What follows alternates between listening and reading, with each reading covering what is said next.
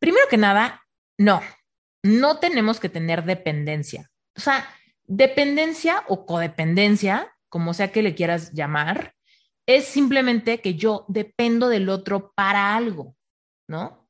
Yo necesito del otro para algo. Estoy condicionando mi felicidad a algo, ¿sale? Entonces, eso no lo necesitamos tener.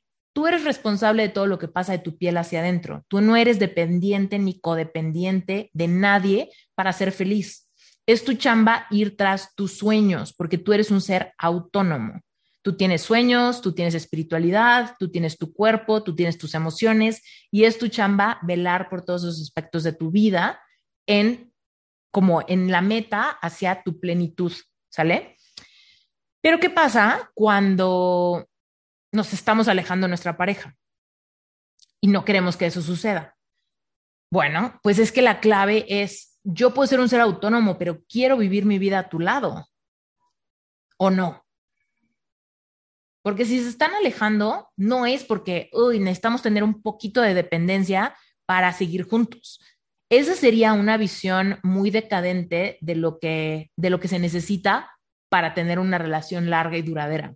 Bueno, eso es redundante, una relación duradera y fructífera, ¿no? Para que una relación sea larga es, tú tienes que ser responsable de tu felicidad, no le avientas a él la responsabilidad de hacerte feliz, no lo haces dependiente de ti, ni él es dependiente de ti, pero de alguna manera es como que tu humano favorito, ¿no? Y entonces a esta persona le quieres contar todo de tu día. A esta persona le quieres compartir del dinero que ganas. A esta persona le quieres compartir de tu cuerpo. A esta persona le quieres compartir lo que te parece chistoso. A esta persona le quieres compartir tus momentos de más frustración, dolor y enojo. ¿Por qué? Porque de alguna manera es tu amante, es tu cómplice, es tu todo. Entonces, no dependo de ti, pero te quiero en mi vida.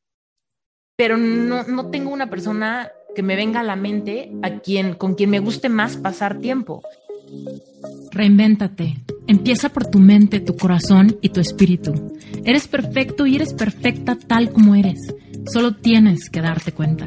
Libérate de tus complejos, de tus creencias limitantes, crea tu vida y recibe todo lo que necesitas. Asume ya la identidad de quien anhelas ser. Yo soy Esther Iturralde, Life Coach Espiritual este es un espacio seguro para que recibas las herramientas, las epifanías y los parteaguas para que de una vez por todas te liberes del deber ser social, cultural o religioso. Mi misión es abrir brecha, hacer las preguntas incómodas para que conectes contigo y con Dios. El resto lo decides tú. Hoy te tengo un episodio espectacular. Te cuento que esto que vas a escuchar es el audio de una sesión en vivo que tuvimos para mi comunidad de relevante espiritual.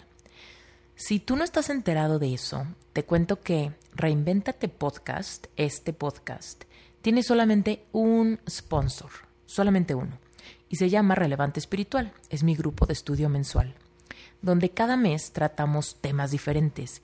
Y el mes de abril se trató de codependencia amorosa. Y tuvimos una increíble sesión de preguntas y respuestas al respecto de la clase del mes. Bueno, el audio quedó tan bueno y las preguntas fueron tan buenas que te quiero compartir esto porque estoy segura que te va a ayudar. Así que sin más por el momento, arranquémonos con el episodio. Dice Georgina, en el 2020 sentí que hubo un punto de quiebre con mi seguridad y autoestima. Y del audio me resonó algo que hice y revisé su teléfono. Por eso preguntaba de lo que provoca el otro en uno mismo. Me sentí muy mal. El tema no fue grave, pero me afectó mucho y a ratos sí trato de agradar o de hacer ciertas cosas por la relación. Bueno, eh, por lo que entiendo, no te encontraste nada feo en el teléfono, solamente fue como que tú rompiste un poco su privacidad y te sientes un poco culpable por haber roto un poco la, la privacidad. Yo te diría suelta tus culpas, tus culpas solo te están deteniendo y más bien llévalo a la reflexión. Piensa en Georgina chiquita. Piensa en esa Georgina. ¿Por qué necesitaste hacer eso? O sea, tú ser elevado, consciente, que está buscando ser, mejor persona todo el tiempo, pregúntale a la parte de ti con miedo. Pregúntale a la parte de ti que sintió que lo mejor que podía hacer era hurgar en ese teléfono. Y pregúntale, ¿cuáles son tus miedos? ¿Cuáles son tus dudas? ¿No? ¿Por qué hay esta falta de autoestima? ¿Por qué hay este quiebra en tu seguridad? ¿Qué necesitas de mí? No de él, de mí. ¿Ok? Y entonces te puedes encontrar cosas muy lindas, ¿no? Tal vez es un tema de pasar más tiempo a tu lado, tal vez es un tema de cambiar de profesión y de vocación, tal vez es un tema de, eh, no sé, tener más detalles con tu pareja, despertar más un tema de intimidad, ¿no? Porque tal vez ese, ese movimiento de autoestima puede venir por muchas razones. Tú me dirás qué son, pero tal vez hubo, no sé, tal vez con la pandemia también perdiste tu chamba o te sentiste perdida o tuviste mucho miedo de algo, ¿no? y tal vez ahí como que estabas canalizando eso que no sabías, no estabas entendiendo y lo canalizaste con lo primero que encontraste, que fue tu pareja ahí en tu casa, ¿no? Tal vez, no sé, ha, cambiado tu cuerpo por alguna razón y tal vez hay un problema de disociación, tu, autoestima baja y crees, ¿no? Crees que tu pareja ya no se siente tan atraído por ti y entonces de ahí vino la necesidad de hurgar. Entonces yo te diría, en vez de sentirte culpable nada más, simplemente usa esa experiencia y di, a ver, me voy a perdonar, no lo voy a volver a hacer porque no quiero ser esa persona, pero sí me voy a dar a mí bastante atención porque hay algo detrás de la acción. Entonces, ¿qué es? ¿Qué necesito? ¿Qué está cambiando? ¿Qué me gustaría darme? ¿Qué necesito prestar? ¿A, dónde necesito prestar atención? ¿Va?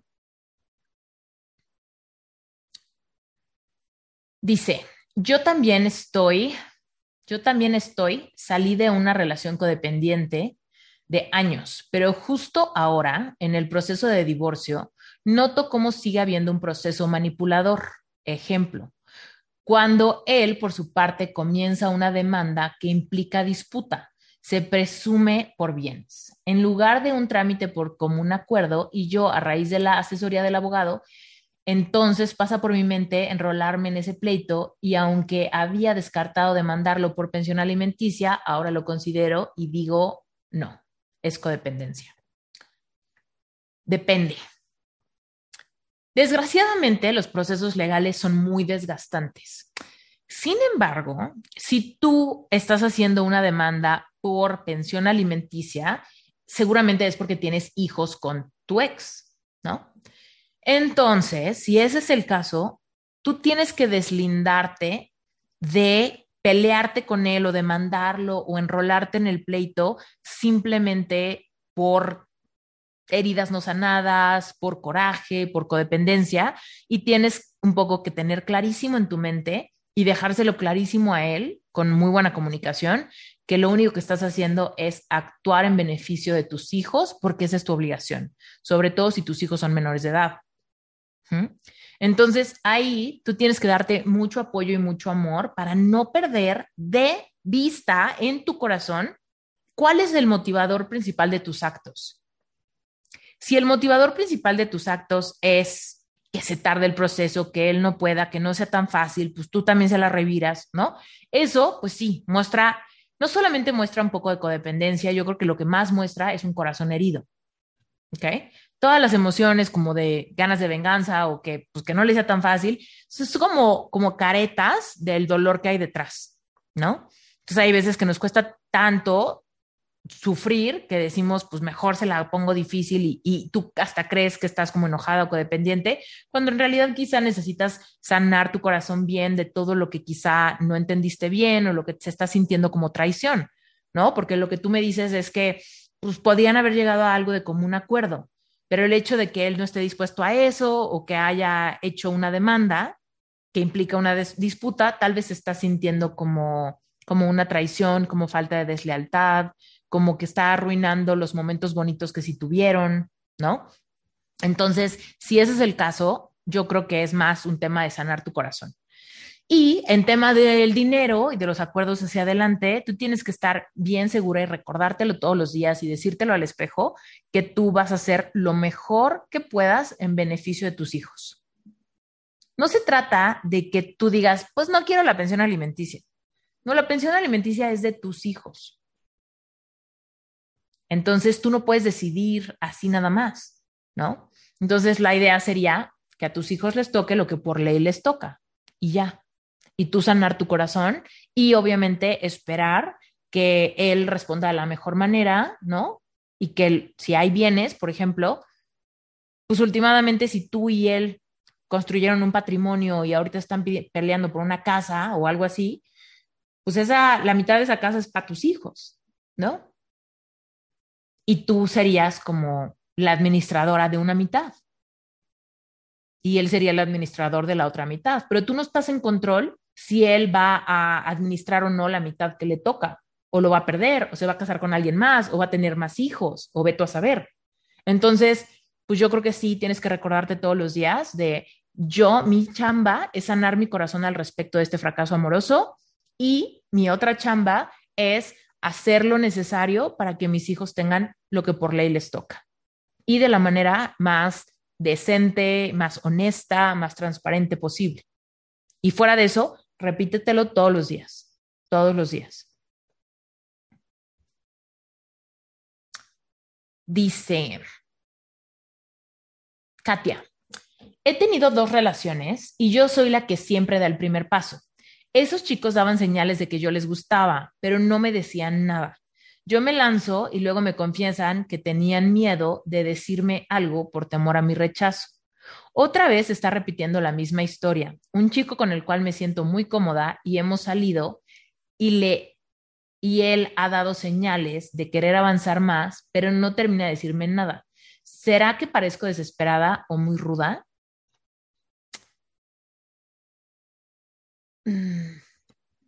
Tal vez, o sea, eso yo no, lo sé, tendría que conocerte en persona para ver si, si sí, pero más bien te quisiera dar otra perspectiva. ¿Por qué te sientes tan cómoda con los hombres que tienen tanto miedo? Porque tal vez, Katia, tú eres una mujer fuerte, con una personalidad fuerte, y tal vez eres una mujer que sabe qué quiere, y ya. Pero entonces, ¿quién sería un mejor match vibracional para ti? Tal vez un hombre que también sabe qué quiere, que también va por lo que le gusta y que no se amedrenta porque, ay, no, qué miedo, me va a rechazar. Entonces yo te preguntaría, ¿por qué te sientes tan cómoda con ese mismo patrón de hombre? ¿Será porque es tu zona de confort? ¿Será porque tú puedes ahí, aquí, mis chicharrones truenan? Y aunque te sientas frustrada, de alguna manera sabes que tú eres como la fuerte de la relación y quizás es un mecanismo de defensa para que no te lastimen, aunque a la mera hora las relaciones no cuajen y te termines lastimada, pero nada más porque no, no van, no te escogen, no te agarran, no te sacuden, ¿no? ¿Qué pasaría? ¿Cómo te sentirías con un hombre con mucho más energía masculina. De la bonita, no de la tóxica, no, no, de la bonita. Un hombre que sabe que quiere y que va por ello. Un hombre que te ponga nerviosa. Un hombre que llegue y te invite y bla, bla, bla, ¿no? Y entonces ahí yo te diría, quizá estás en tu zona de confort y solamente estás enfocándote en esos hombres por algunos miedos que no tengas bien procesados. Y en el momento en el que digas, quizá, ¿no? como te dije, no te conozco y no sé si eres muy ruda o no sé si actúas desesperadamente, pero yo te diría, ¿qué tal que refuerzas cañón tu lealtad a ti y te enamoras cañón de cómo eres, como sea que seas, y entonces te atreves a querer a tu match vibracional y no irte más abajo? Porque de alguna manera estás un poco batallando, ¿no? Y persiguiéndolos, pero de alguna manera estás mucho más segura. Entonces, piensa eso. Intuitivamente se me ocurrió eso, la verdad. Siento que que quizá te vendría bien, ¿no? Sentir, o sea, ponerle los ojos encima a un hombre que a ti te parezca fuerte, estructurado, valiente, ¿no? Fregón, ambicioso. Y entonces vas a decir, uy, este me encanta y, o sea, ¿cómo le hago, no? ¿Cómo le hago para hacer este match vibracional de esta persona? Que no se trata de que yo vaya y le diga y me confiese que tenía miedo. sino más bien, ¿no? Que este tipo de hombre es el que estoy buscando y es el que quiero que tenga, perdonen mi francés, pero los suficientes huevos para venir por mí. Podría ser muy bonito. Ok, Marlene, Esther, yo tenía con mi ex una conexión de sentir cuando él estaba mal. Una conexión de sentir cuando él estaba mal. Ya tengo tres años de separada y aún siento en ocasiones esto. Duramos 32 años de matrimonio, ok, y sé que eso también es una codependencia emocional. ¿Cómo la rompo? Ok. Lo que estoy entendiendo, primero que nada, al final dices 32 años de matrimonio y sé que esto también es una codependencia emocional. A ver, durar mucho tiempo de casado no es un síntoma de codependencia. Durar muchos años de casados pueden ser muy bonitos y no codependencia, ¿va? Pero lo que entiendo que realmente es tu pregunta es que a pesar de que ya están separados y que ya llevan tres años separados, tú todavía te sientes, te sientes mal cuando te enteras que él está mal. Creo que, creo que así va. Entonces, si eso es así, yo creo que lo que hay que hacer es cortar lazos de alma, cortar lazos de alma y si no sabes cómo, lo explico a detalle en mi libro, en el capítulo 3, explico a detalle qué son, cómo se rompen, cómo se forjan, por qué duelen tanto, ¿Por qué nos hacen tener estos comportamientos casi, casi automáticos? Entonces, seguramente en 32 años, Marlene, tú lo procuraste tanto, lo cuidaste, lo apoyaste, lo apapachaste, ¿no? Tuviste muchos momentos buenos, malos, bonitos, feos, de todo. Y durante esos años seguramente le prometiste muchas cosas cómo estar con él en las buenas, en las malas, cómo nunca dejarlo, cómo envejecer juntos, cómo, no sé, ¿no? No sé si en 32 años de casados hayan tenido hijos, me imagino que sí, tal vez tus hijos, no sé, los juntan mucho, ¿no? Tal vez ves que, no sé, alguno de tus hijos puede estar preocupado por algo que ve en su papá y tú de alguna manera sientes ahí como una dinámica antigua de la que sigue muy presente en tu memoria celular, ¿no? Entonces ahí yo creo que lo que tendrías que hacer es cortar los lazos, porque una cosa es sentir un poco de compasión cuando alguien está mal, ¿no? Cuando alguien está mal, siento compasión, o sea, ay, manches, siento mucho por ti, en qué te puedo ayudar, en qué, ¿no? Si, si en algo puedo aportarte, por supuesto que sí, y eso no es codependencia. Pero si tú de alguna manera te sientes atada emocionalmente al bienestar de alguien más que ya no es tu pareja, seguramente son esos lazos de alma. Tantas promesas por tantos años, tantas dinámicas grabadas en tu paradigma de creencias, tantas veces donde tu rol fue ser su esposa, pues por supuesto, aunque lleves tres años de casada, si no haces nada por cortar eso intencionalmente, 32 años siempre le van a pesar más a tres. Entonces imagínate, 32 años con una dinámica, con un rol, con una promesa en marcha. Y de repente tres años donde hay un vacío. Y entonces, de alguna manera, tu subconsciente, tus mecanismos automáticos quieren regresar a lo conocido. Y aunque vayan tres años, lo conocido siguen siendo esos 32 años. Entonces, haz esa chamba de decir, a ver, ¿por qué terminamos? Estoy de acuerdo con que hayamos terminado, ya perdoné cosas, qué es lo que extraño, qué es lo que prometí que ya no es vigente, cómo rompo todos esos lazos. Entonces, querida, eh, en ese caso, de verdad, o sea, yo creo que solamente es un tema de sanar bien esa disolución, porque incluso si esa disolución del matrimonio fue tu idea, dices, pero Esther, yo, yo quería separarme, yo fui la yo me siento feliz de que haya terminado el matrimonio porque ya no era feliz ahí. Aún así, hay que cortar muchos de esos lazos porque no están en nuestra mente racional, están en nuestra mente subconsciente, donde por repetición se crean creencias. Entonces, tal vez tú tienes creencias al respecto de que tu rol es un poco cuidarlo, estar ahí para él, ser su ayuda idónea, ¿no? Entonces, hay que cortar todo eso como lazos que, que en su momento los hiciste con todo el amor del mundo, pero que ya no son vigentes y que tienen que ser rotos, ¿va? Muy bien. Laura, ¿siempre debemos tener un poco de dependencia? Es una pregunta. La respuesta sería no. Yo siento que desde que mi esposo tiene muchas actividades separados, nos estamos alejando, discutimos mucho, casi no nos vemos. Él trabaja de noche, yo de día, además él estudia, no salimos juntos, ni tampoco aquello. Somos totalmente independientes el uno del otro. ¿Será eso? Antes pasábamos mucho tiempo juntos. Ok. Primero que nada, no, no tenemos que tener dependencia. O sea, dependencia o codependencia, como sea que le quieras llamar, es simplemente que yo dependo del otro para algo, ¿no? Yo necesito del otro para algo. Estoy condicionando mi felicidad a algo, ¿sale? Entonces, eso no lo necesitamos tener. Tú eres responsable de todo lo que pasa de tu piel hacia adentro. Tú no eres dependiente ni codependiente de nadie para ser feliz. Es tu chamba ir tras tus sueños, porque tú eres un ser autónomo. Tú tienes sueños, tú tienes espiritualidad, tú tienes tu cuerpo, tú tienes tus emociones y es tu chamba velar por todos esos aspectos de tu vida en como en la meta hacia tu plenitud, ¿sale? Pero ¿qué pasa cuando nos estamos alejando de nuestra pareja y no queremos que eso suceda?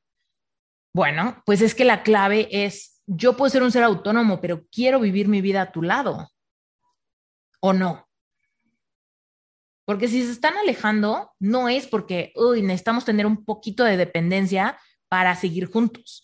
Esa sería una visión muy decadente de lo que, de lo que se necesita para tener una relación larga y duradera.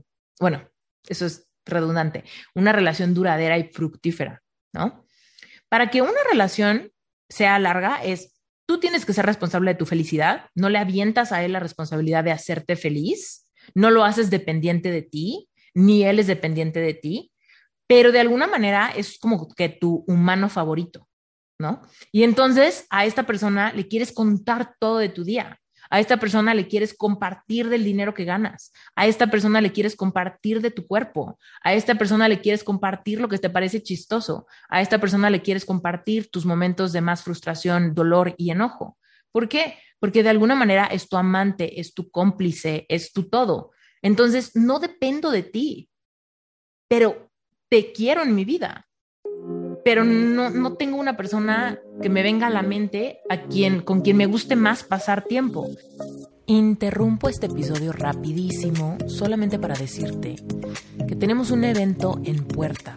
No sé cuándo estés escuchando este episodio, pero si lo estás escuchando antes del 6, 7 y 8 de mayo del 2022, tienes que saber que esos días, ese fin de semana, tenemos un evento que se llama Tu historia, tu poder, sanando el abandono.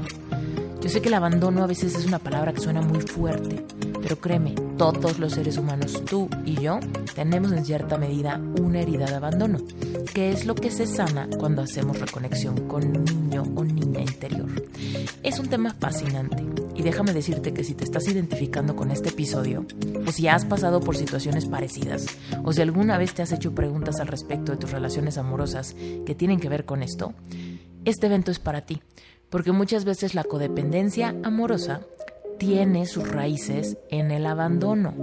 Por eso nos hacemos codependientes, porque no hemos trabajado el abandono que alguna vez sentimos, sufrimos, experimentamos y nunca trascendimos. Es más, quizá ya hasta se nos olvidó y ni siquiera nos acordamos bien, pero vamos por la vida como adultos generando dependencias amorosas porque tenemos la sensación o el conocimiento de que el abandono es posible porque ya lo experimentamos en alguna circunstancia.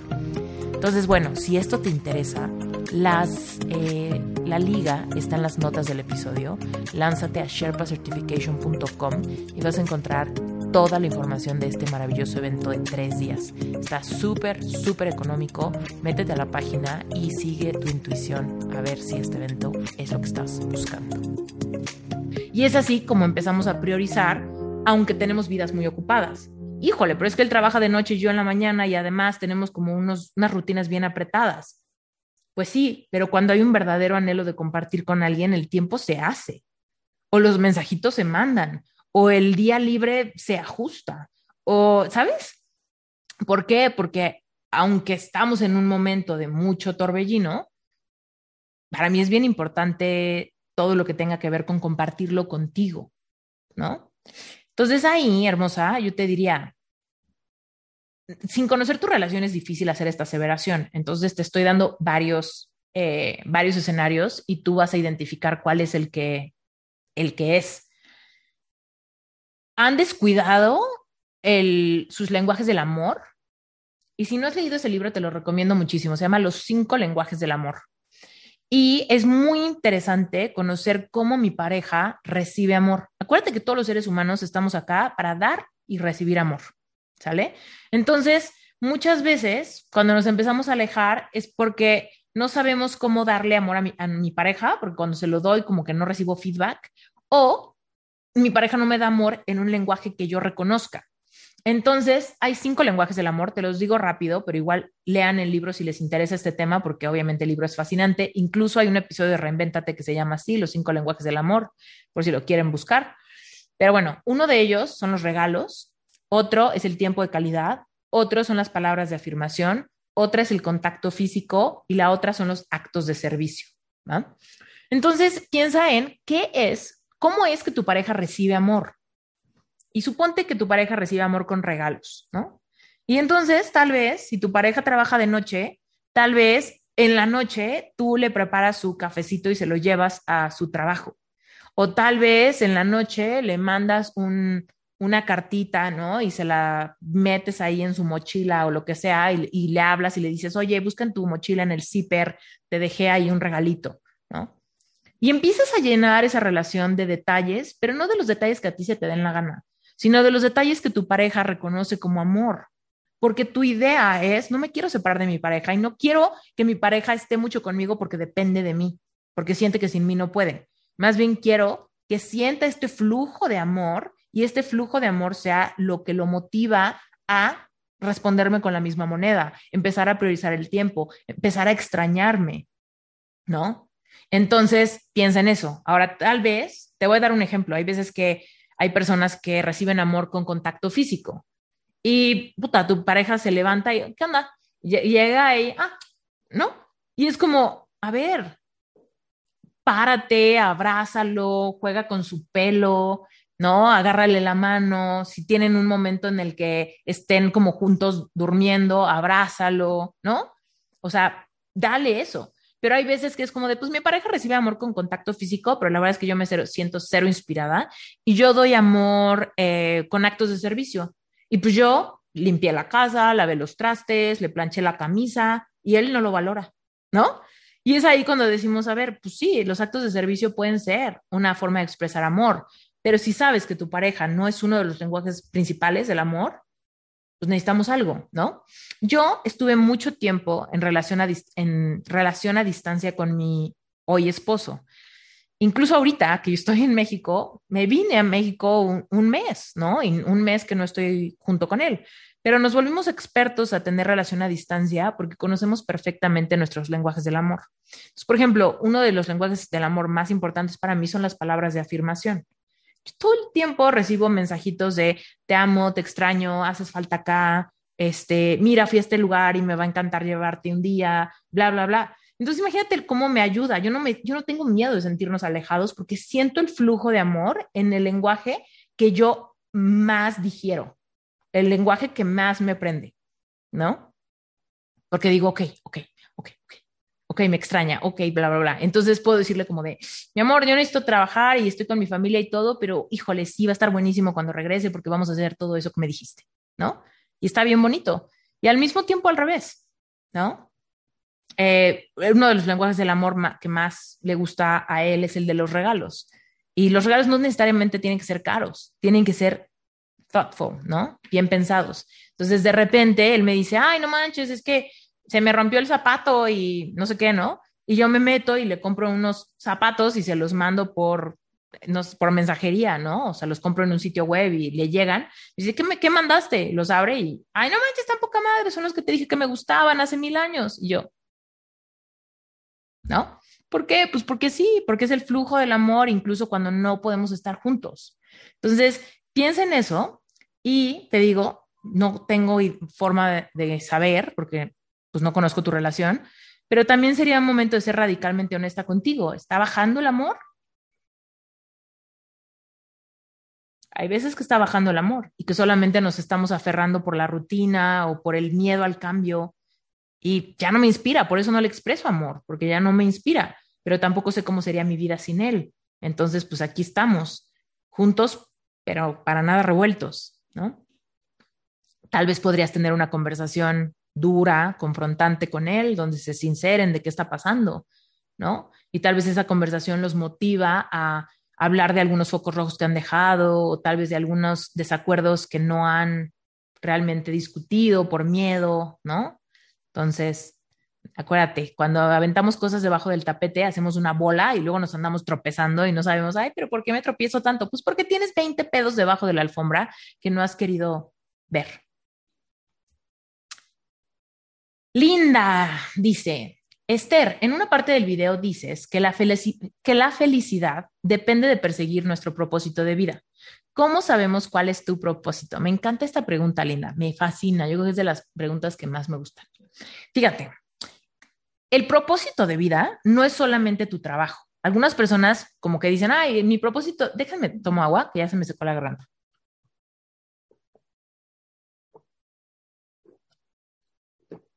Ya.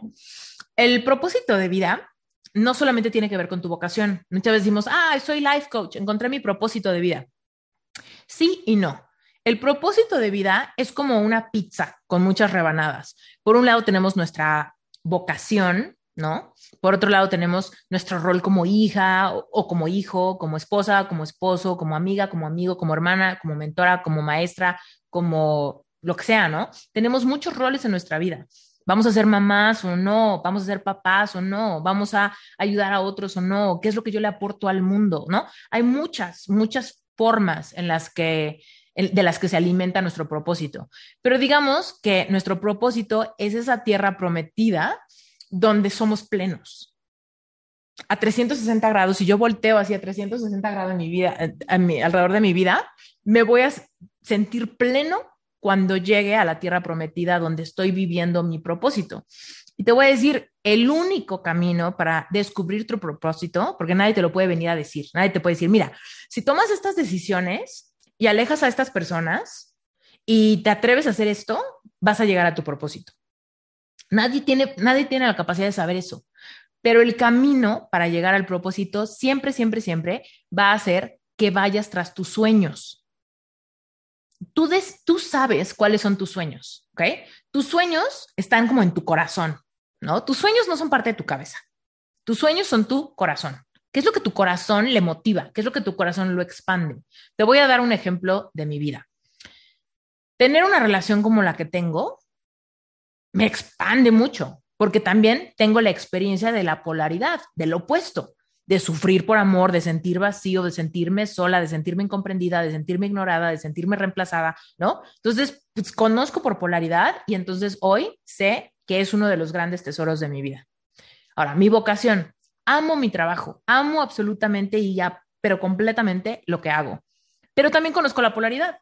Sé lo que es trabajar en un lugar donde me maltrataban, donde me pagaban muy poco, donde me aburría mucho, donde dejaba ir todo mi día, ¿no? Sintiéndome súper frustrada, enojada, triste, de todo, ¿no? Hoy amo mi espiritualidad, pero también sé lo que es sentirse completamente perdido y confundido porque me siento lejos de todo y no me siento digna de nada y me siento culpable por mil cosas y además estoy súper confundida porque no sé si lo estoy haciendo bien o mal, no sé si Dios me quiere o me castiga, no tengo ni idea, ¿no? Entonces también tengo la polaridad de eso. Luego, en lo económico, hoy me siento tranquila financieramente, ¿no? Pero sé lo que es sentirse completamente imposibilitada, limitada, frustrada, porque parece imposible lograr cosas porque el dinero siempre me deja con las ganas de lo que quiero, ¿no? Amigos, hoy tengo un gran grupo de amigos, pero también ha habido momentos donde me he sentido completamente bicho raro, incomprendida, el frijol en el arroz, nadie me entiende, ¿no?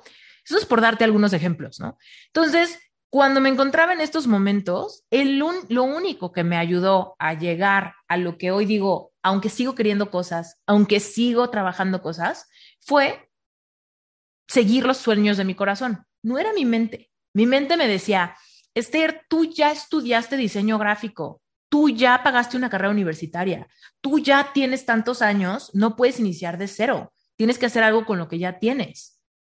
Pero mi corazón me decía, ¿y si me vuelvo coach? Entonces le hice caso a mi corazón, ok, vamos a perseguir el sueño de hacerte coach, aunque no tengo ni idea si te va a salir bien, si va a funcionar, si vas a tener clientes, si te van a juzgar, si te van a criticar, no tengo idea, ¿no? Después, por ejemplo, ah, ya soy coach y todo está funcionando bien y tengo cursos y funcionan y todo padre. Y de repente, ¿y si escribo un libro? Ay, Esther, pero que va a estar bien cañón conseguir una editorial y aparte, ¿cómo crees? Y imagínate, tú nunca has escrito nada y además tienes pésima ortografía y además acuérdate que eres medio disléxica, ¿no? Porque soy medio disléxica, por si no sabían. Eh, ¿Cómo crees? No, es demasiado pedo, no necesitas nada de eso. No lo necesitas, ya estás bien. Pero mi corazón, ay, pero imagínate, ¿no? Sigo mi corazón. Ay, pero a ver, Esther, no, quiero comprar un departamento. Esther, pero ¿por qué el atasque? Imagínate, vas a meter con una hipoteca súper grande, imagínate la presión económica. No, no, no. Pero mi corazón, no, pero sí, quiero ser una persona que pueda hacer eso y aparte es un sueño de mi niña interior y ah, ah, voy, me meto en el pedo, aunque mi mente racional dice, este no es el momento, güey, ¿no? Pero sigo mi corazón. Te doy otro ejemplo. Ya compramos el departamento. ¿Y si nos vamos a vivir a Alaska? ¿Por? Esther, acabas de comprar el departamento de tus sueños. Has vivido en él dos meses. ¿Ya te quieres largar al otro lado del mundo a vivir en un camión? Por si no lo saben, ¿no? Quien no me siga, yo vivo en un camión en Alaska. Al mismo tiempo que acabo de comprar el departamento de mis sueños. ¿Por? Porque mi corazón quiere. Porque mi corazón dice, o sea, sí está bien para el departamento, pero también está bien padre allá y vida solo hay una, ¿no? Entonces, el corazón te va dando sueños. Muchos hacen sentido y muchos no para tu mente racional. Entonces, en el perseguir los sueños, no hay forma que no tengas que trascender un montón de creencias limitantes. Para seguir los sueños, porque seguir sueños es bien difícil. Y si no me sale, y si no me alcanza, y si me equivoco, y si me juzgan, y si fracaso, y si lo intento y fracaso y eso se siente triste y feo, y si pierdo mi inversión, ¿no? Entonces, en ese camino tenemos un súper ejercicio espiritual de fe, de merecimiento, de despertar tu intuición, todo eso. Entonces, pero es el único camino a vivir tu propósito. Si yo no hubiera, o sea, si yo no hiciera esto, de seguir estos sueños y atreverme a querer lo que quiero, no estaría viviendo, o sea, volteando a hacer este 360 grados a mi vida y diciendo, me gusta, me gusta, me gusta, me gusta, me gusta, me gusta, me gusta y sigo queriendo, y sigo queriendo y no manches, eso está súper difícil. No importa, porque sigo queriendo y entonces sigo asegurándome de que yo soy responsable de mi felicidad. ¿Dónde está el problema? Cuando decimos, híjole, es que yo quiero, no sé, yo quiero convertirme en coach, pero pues ahorita no es el momento porque la inversión cuesta y ahorita mi esposo y mi esposo me pidió apoyo porque como él está poniendo su negocio, pues ahorita no podemos permitirnos ese gasto. Y entonces pues yo lo voy a apoyar a él y entonces no voy a hacer lo mío, ¿no? Y de repente decimos, ay, pues parece muy noble, ¿no? Pues sí. Pero al mismo tiempo al rato termino, pues es que dale forward 10 años, pues es que yo quería ser coach desde el 2020 y no lo hice por tu negocio y tu negocio quebró y ahora no manches, te estoy resentida contigo porque pues no te salieron bien las cosas, ¿no? Y entonces yo te hago responsable de mi felicidad. Yo no hice esto por tu culpa. Yo no hice esto porque tú me pediste que no lo hiciera, o porque yo me quería criar los hijos, o porque yo no quería irme a Alaska, o porque yo no quería bla, bla, bla, ¿no? Entonces, tenemos que ser bien responsables que todo lo que hagamos lo hago porque yo quiero y decido vivir mi vida junto contigo. Y si estoy contigo es porque te respeto. Y si te respeto, respeto tus sueños también, ¿no?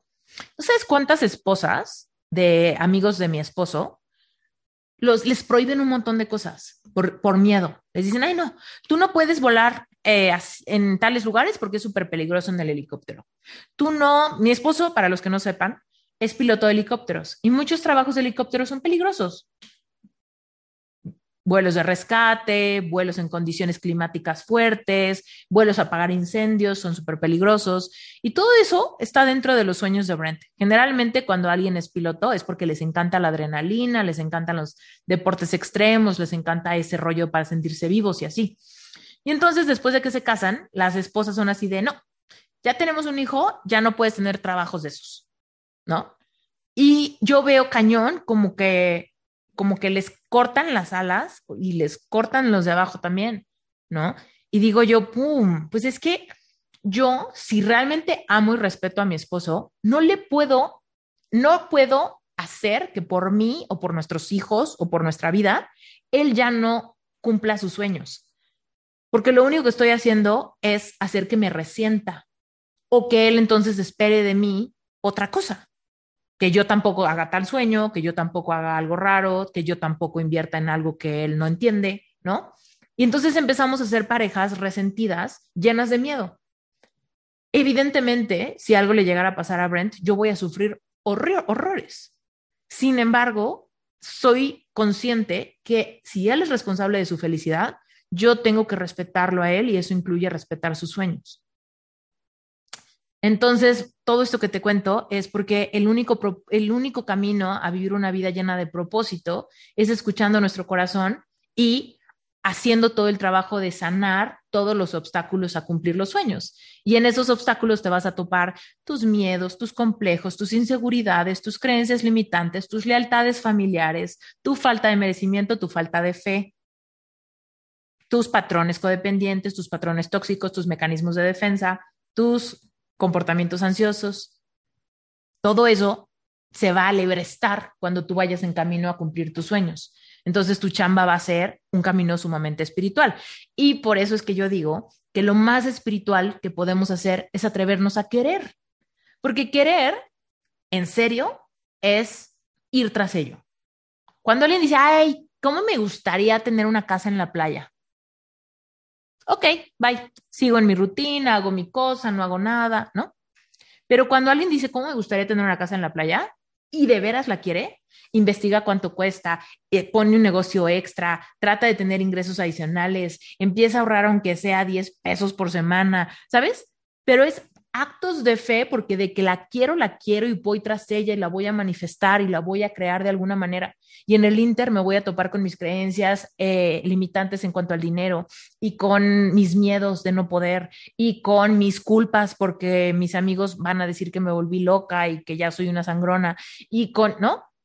Entonces, todo eso empieza a mostrarnos todas nuestras sombras porque nos atrevemos a querer algo que nos saca de nuestra zona de confort. Pero, pero últimamente ahí es cuando empezamos a llenar nuestra vida de cosas hermosas y de repente decimos, wow, estoy viviendo mi propósito, ¿no? Déjenme ver que surgió una pregunta más de Georgina. Y dice, Esther, ¿y qué pasa si ya llevo años de relación y bueno, digo que quiero vivir en otro país, pero mi pareja no, sin terminar la relación? En ese sentido, ¿tendríamos que aprender a vivir separados?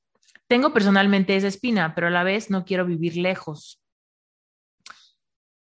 Pues yo creo que comunicando eso podemos llegar muy lejos. O sea, como lo dije hace rato, a veces en el pedir está el dar, ¿no?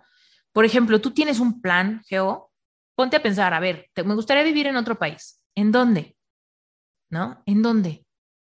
Mm, no, pues me encantaría vivir en España. Ok, ¿por qué? Ay, pues porque mira, hablan español, pero es una cultura diferente, hay muchos países cerca, podríamos estar viajando y conocer mucho. Además, creo que el clima está súper padre, si viviéramos en la costa. Además, como que mi niña interior tiene este sueño desde hace mil siglos, porque podría hacer esto y esto y esto. Y además podría seguir trabajando de esta manera. Y además tengo más o menos una idea de cuánto costaría vivir allá, ¿no? O sea, si el querer es activarte. ¿Qué quieres y por qué lo quieres? ¿Y cómo te haces sentir?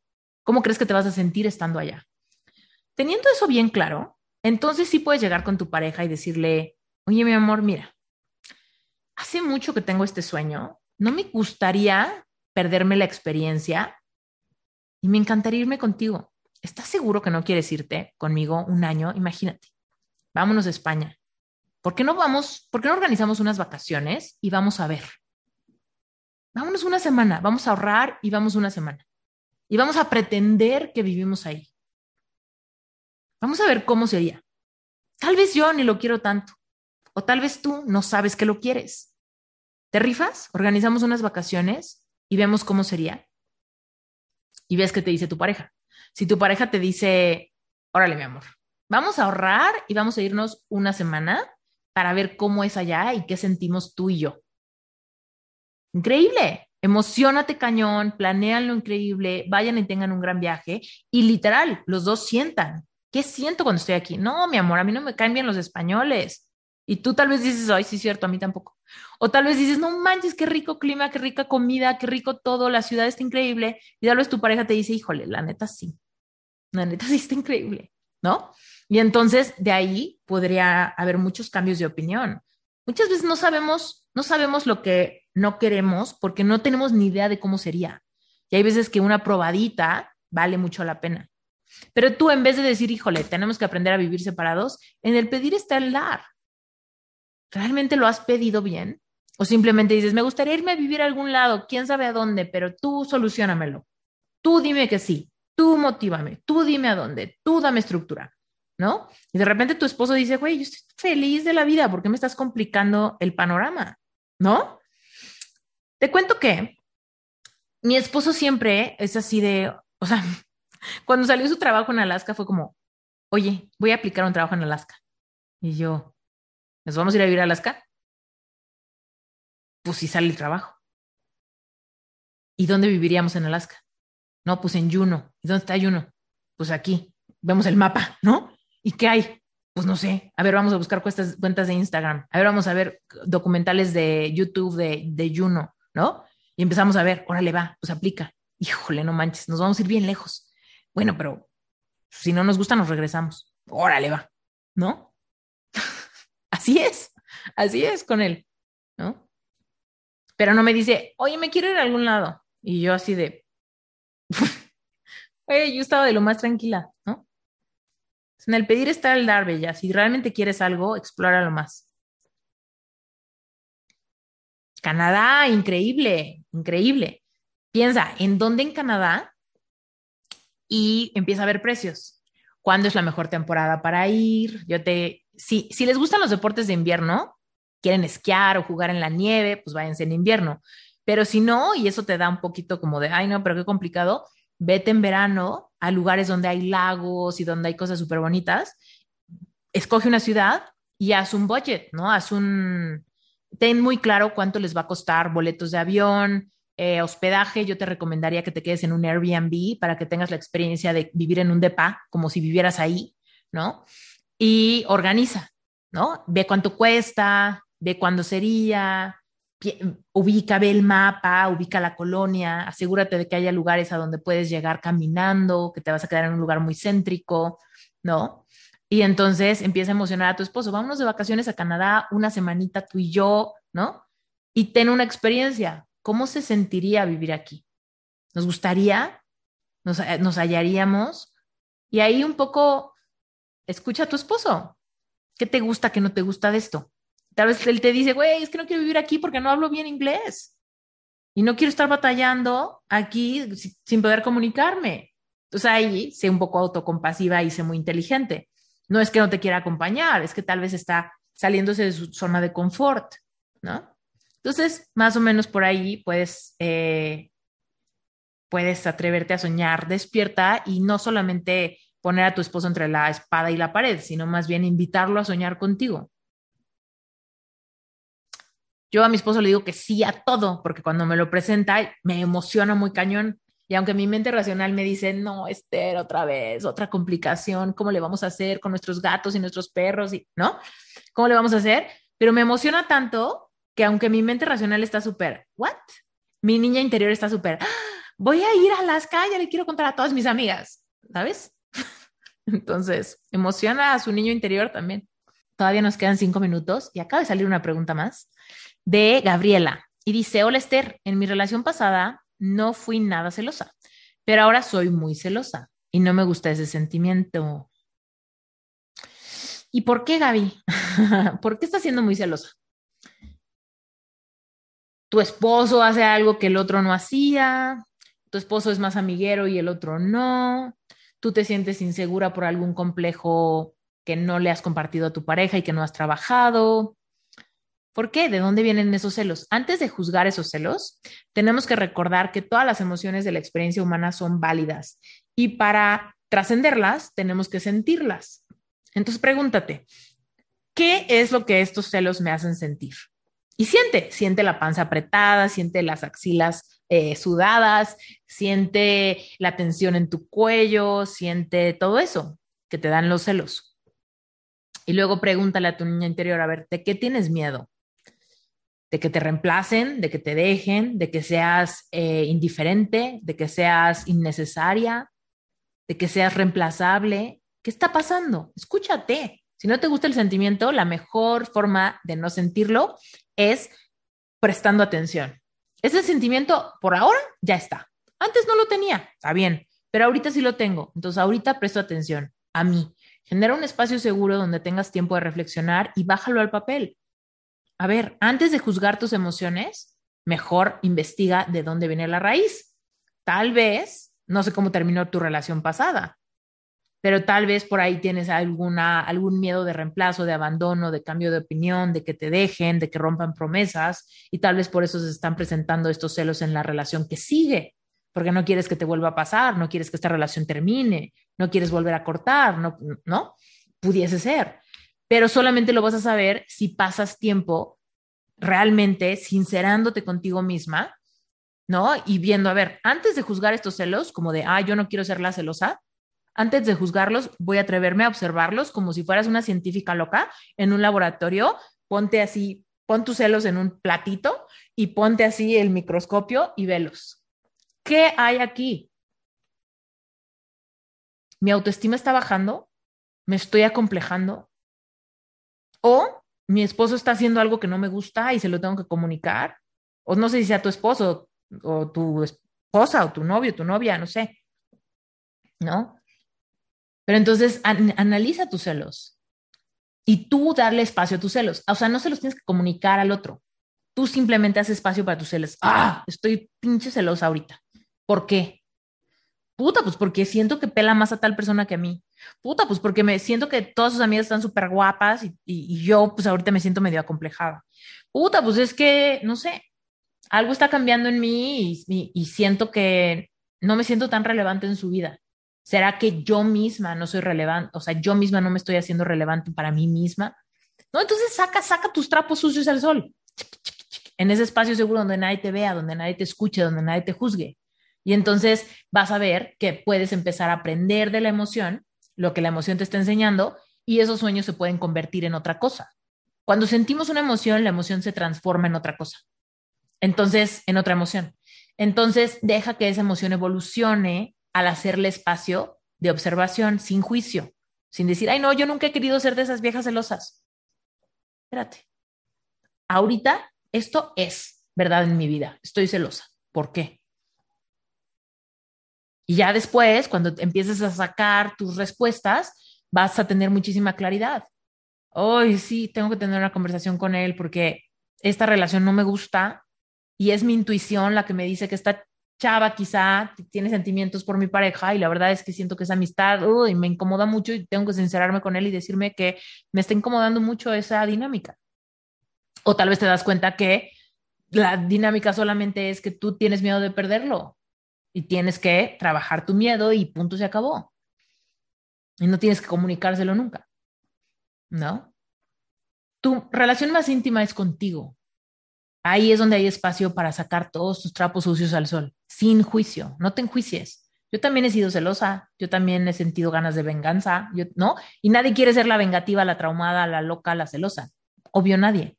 Pero cuando ya estamos sintiendo la emoción, el mejor camino para sentirnos diferente sintiéndolo. Porque decimos, yo no quiero ser así, yo no quiero ser así, más así te vuelves y no lo puedes evitar. Entonces, hazle espacio en tus tiempos de meditación, en tus tiempos a solas, en tu tiempo de escritura, ¿no? Y más bien escudriña, el miedo, escudriña los celos con curiosidad y no con juicio, ¿va? Muchísimas gracias por haberte quedado hasta el final de este episodio. Te recuerdo que esto que escuchaste es una sesión en vivo de preguntas y respuestas de mi comunidad Relevante Espiritual. Relevante es un grupo de estudio mensual. Cuando tú entras pagas 18 dólares y tienes acceso a una plataforma que tiene un montón de contenido, clases mensuales y clases semanales que se van liberando poco a poco para que tú vayas avanzando en despertar tu espiritualidad, aprender a manifestar y sobre todo diseñar consciente e intencionalmente tu vida. Si te interesa, métete a las ligas del episodio, vas a encontrar la página de Relevante Espiritual. Puedes darle clic, meterte a la página y explorar más de qué se trata, cómo funciona. Y si te animas, te veo del otro lado en mi comunidad de grupo de estudios, ¿sale? Gracias por quedarte en episodio más. Yo soy Esther Iturralde y esto fue Reinventate Podcast.